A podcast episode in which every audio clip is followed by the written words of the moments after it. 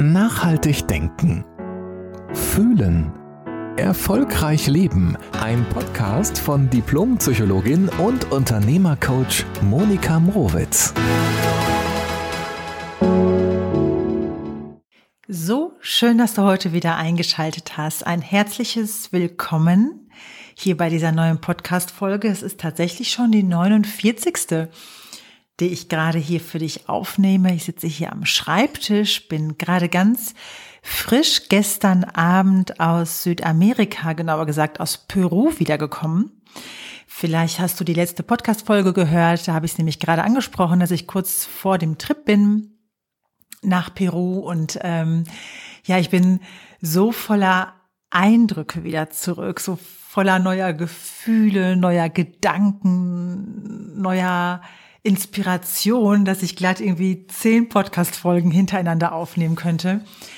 Und heute geht es nämlich um eine dieser, ja, dieser kleinen Erlebnisse, die aber so innerlich irgendwie so ganz viel ausgelöst haben.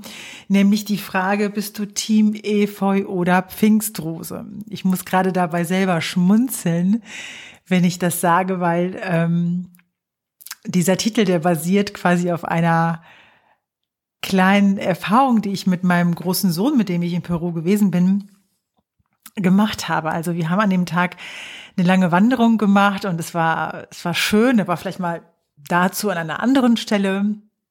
Denn da gibt's auch viel zu erzählen. Aber egal, so jetzt muss ich mich mal hier auf dieses Efeu- und Pfingstrosen-Ding konzentrieren. Also wir standen auf jeden Fall am Bahnsteig und wollten mit dem Zug wieder zurückfahren.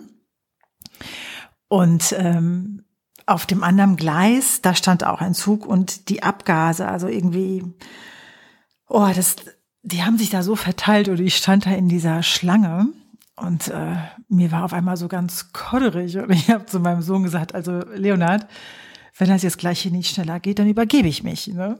Und es erinnerte mich wiederum an so Situationen.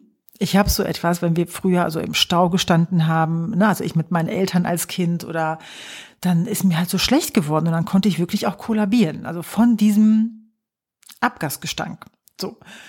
Und dann lachte mein Sohn, der groß und äh, wirklich hart im Nehmen ist. Also, also Mama, ganz ehrlich, du bist aber irgendwie auch kein Efeu, ne? Und dann habe ich gesagt, was meinst du denn damit? Und dann hat er gesagt, ja, weißt du, Mama, ich glaube, ich bin so ein Efeu. Ich, ich kann einfach überall gut überleben und überstehen und ähm, du brauchst irgendwie so viel so von außen, ob irgendwie Licht und Sonne und keine Ahnung, um, um irgendwie zu gedeihen. Und dann haben wir jetzt mal gelacht. Und dann habe ich ähm, darüber mal genauer nachgedacht. Und wirklich in dem Moment kamen so viele Gefühle in mir hoch, von ganz früher oder auch so, so, so ein beklemmender Impuls innerlich, wo ich mir gedacht habe, hm, ist es jetzt irgendwie nicht richtig, wenn ich jetzt kein Efeu bin? Also so lustig es sich irgendwie anhört, da steckt ja irgendwie so die Botschaft drin, meinst du, ich bin jetzt irgendwie nicht richtig? Habe ich mich dann gefragt, ne? Beziehungsweise ich habe mich das nicht wirklich gefragt, aber ich habe mich sehr spürbar daran erinnert, dass ich mir solche Fragen so oft gestellt habe. Und dann habe ich ähm, den Leonhard angeguckt, mein Sohn, und ich habe gesagt, nee, Leonhard, wenn ich drüber nachdenke, bin ich eher eine Pfingstrose. Ist eher so die Königin unter den Blumen, habe ich mal gegoogelt, weil es eins meiner Lieblingsblumen ist. Und ähm, dann habe ich so aber innerlich geschmunzelt und gesagt, ja, ich bin so froh, heute dazu stehen zu können, dass ich kein Efeu bin. Ja, dass es okay ist, dass ich vielleicht an der einen oder anderen Stelle vielleicht mehr Sonne, mehr Wasser, einen guten, passenden Standpunkt oder Standort oder was auch immer brauche, um gedeihen zu können. Denn die Pfingstrose ist ja an sich genauso wertvoll wie Efeu. Ja, und Efeu ist nicht schlechter, aber eben auch nicht besser.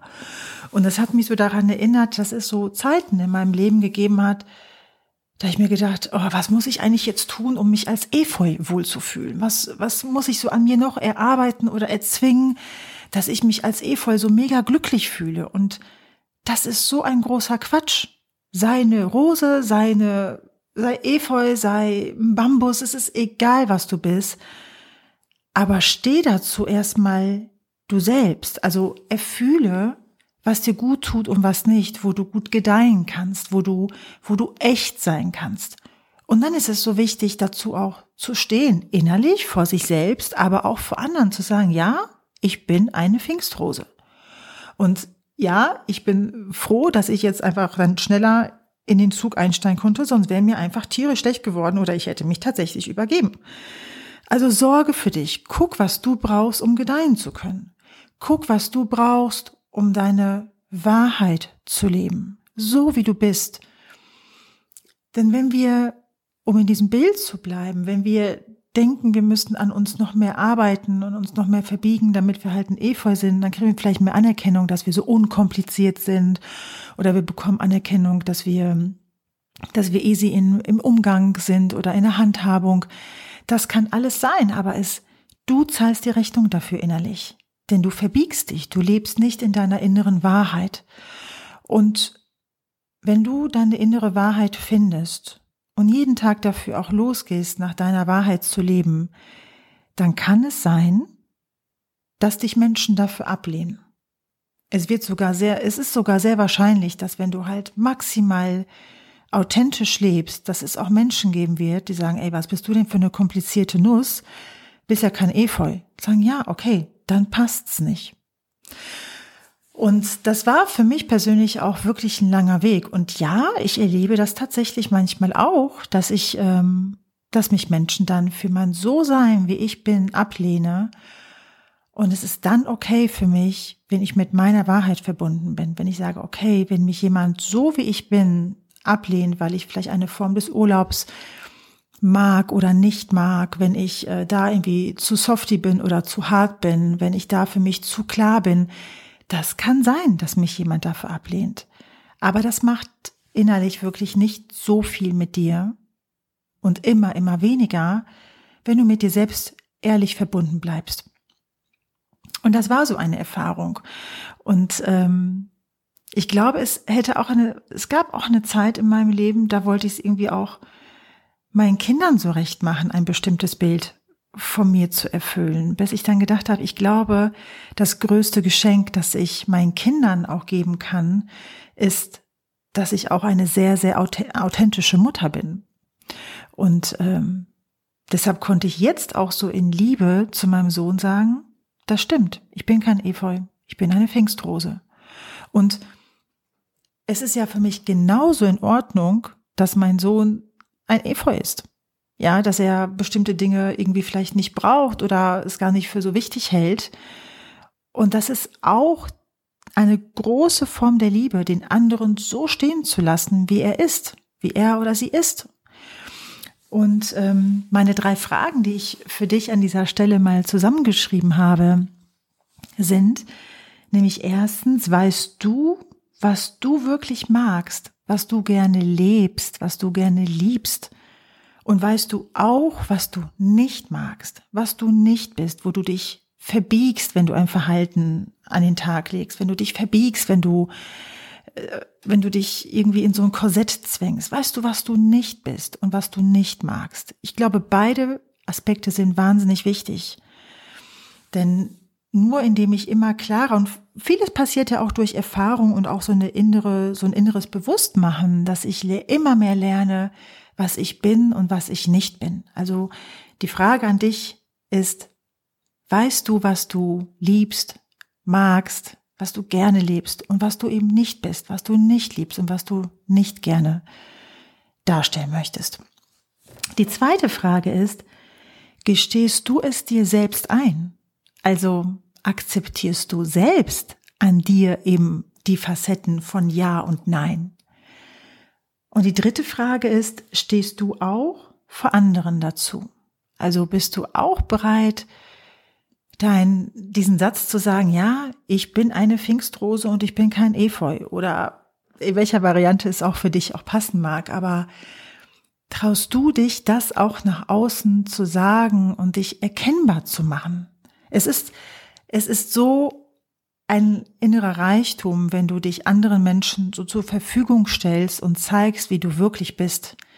dann bist du wirklich ein Geschenk. Und umgekehrt, wenn du dich verbiegst, wenn du dann sagst, ja, nee, ich mache das jetzt, ich tue jetzt mal so, als wäre ich hier so voll die coole, voll die harte und bestimmte Dinge gar nicht brauche und so weiter, aber es ist gegen deine innere Natur, dann wirst du auch etwas nicht ganz Authentisches nach außen leben. Und das wiederum führt nicht zu einer wahrhaftigen Nähe zu dem anderen, sondern eher auf Dauer zu, hm, ich weiß nicht, also irgendwie ist es nicht greifbar, die ist irgendwie, er oder sie ist nicht richtig authentisch und das ist ganz, ganz unförderlich für, für das Miteinander, für eine ehrliche Nähe oder für eine Partnerschaft, für eine Freundschaft, für einen ehrlichen Umgang auch mit Mitarbeitern, mit Chefs in allen menschlichen Beziehungen. Und trau dich das, weil es werden eh Menschen um dich herum sein oder die über den Weg laufen, die dich so akzeptieren und lieben, wie du bist. Oder wenn es mal Konflikte gibt, ein ehrliches Gespräch mit dir suchen, ein persönliches Gespräch. Und es wird Menschen geben, die dich einfach ablehnen. Und beides ist in Ordnung, weil das Ziel ist es ja, dass du fein mit dir bist, weil je, je klarer, also fein ne, im Sinne von klar und authentisch du mit dir bist, desto mehr wirst du mit deinem inneren Frieden belohnt. Und du kannst dich sehr viel eher mit deiner Essenz verbinden. Also dieser Ort in dir, in dem Frieden steckt, Kraft steckt, deine Talente stecken, ja. Und je mehr du dich mit deiner Essenz verbinden kannst, desto kraftvoller und lebendiger kannst du auch im Außen mit dir sein. Und das wünsche ich dir von Herzen, dass du dich wieder connectest mit deiner Essenz, weil aus diesem Ort heraus in dir kannst du alles erschaffen. Da steckt deine Kraft drin, da kannst du erblühen. In allen Lebensbereichen, ja, im Job, in deiner Partnerschaft, in deiner Familie, in deinen Hobbys, überall. Und genau dafür nehme ich diesen Podcast für dich auf, damit du wieder dich verbinden kannst mit deiner Essenz. Ich hoffe, dass du aus dem, ja nun, was bist du denn jetzt? Team Efeu oder Team Pfingstrose oder Bambus oder ich bin ja nicht so die äh, Botanikerin, habe auch nicht den mega grünen Daumen, aber du weißt, was ich meine, ne? Also, hab es schön, hab ein schönes Leben und hoffentlich bleiben verbunden. Du kannst mir gerne auf Instagram folgen, monika.mrowitz und Coach. Und lass mir doch gerne einfach mal deine Gedanken dazu da mit einem zwinkernden Lächeln zu unserem botanischen Ausflug. Und ähm, alles Liebe zu dir. Bis bald. Jede Woche neu. Der Podcast von Diplompsychologin und Unternehmercoach Monika Mrowitz.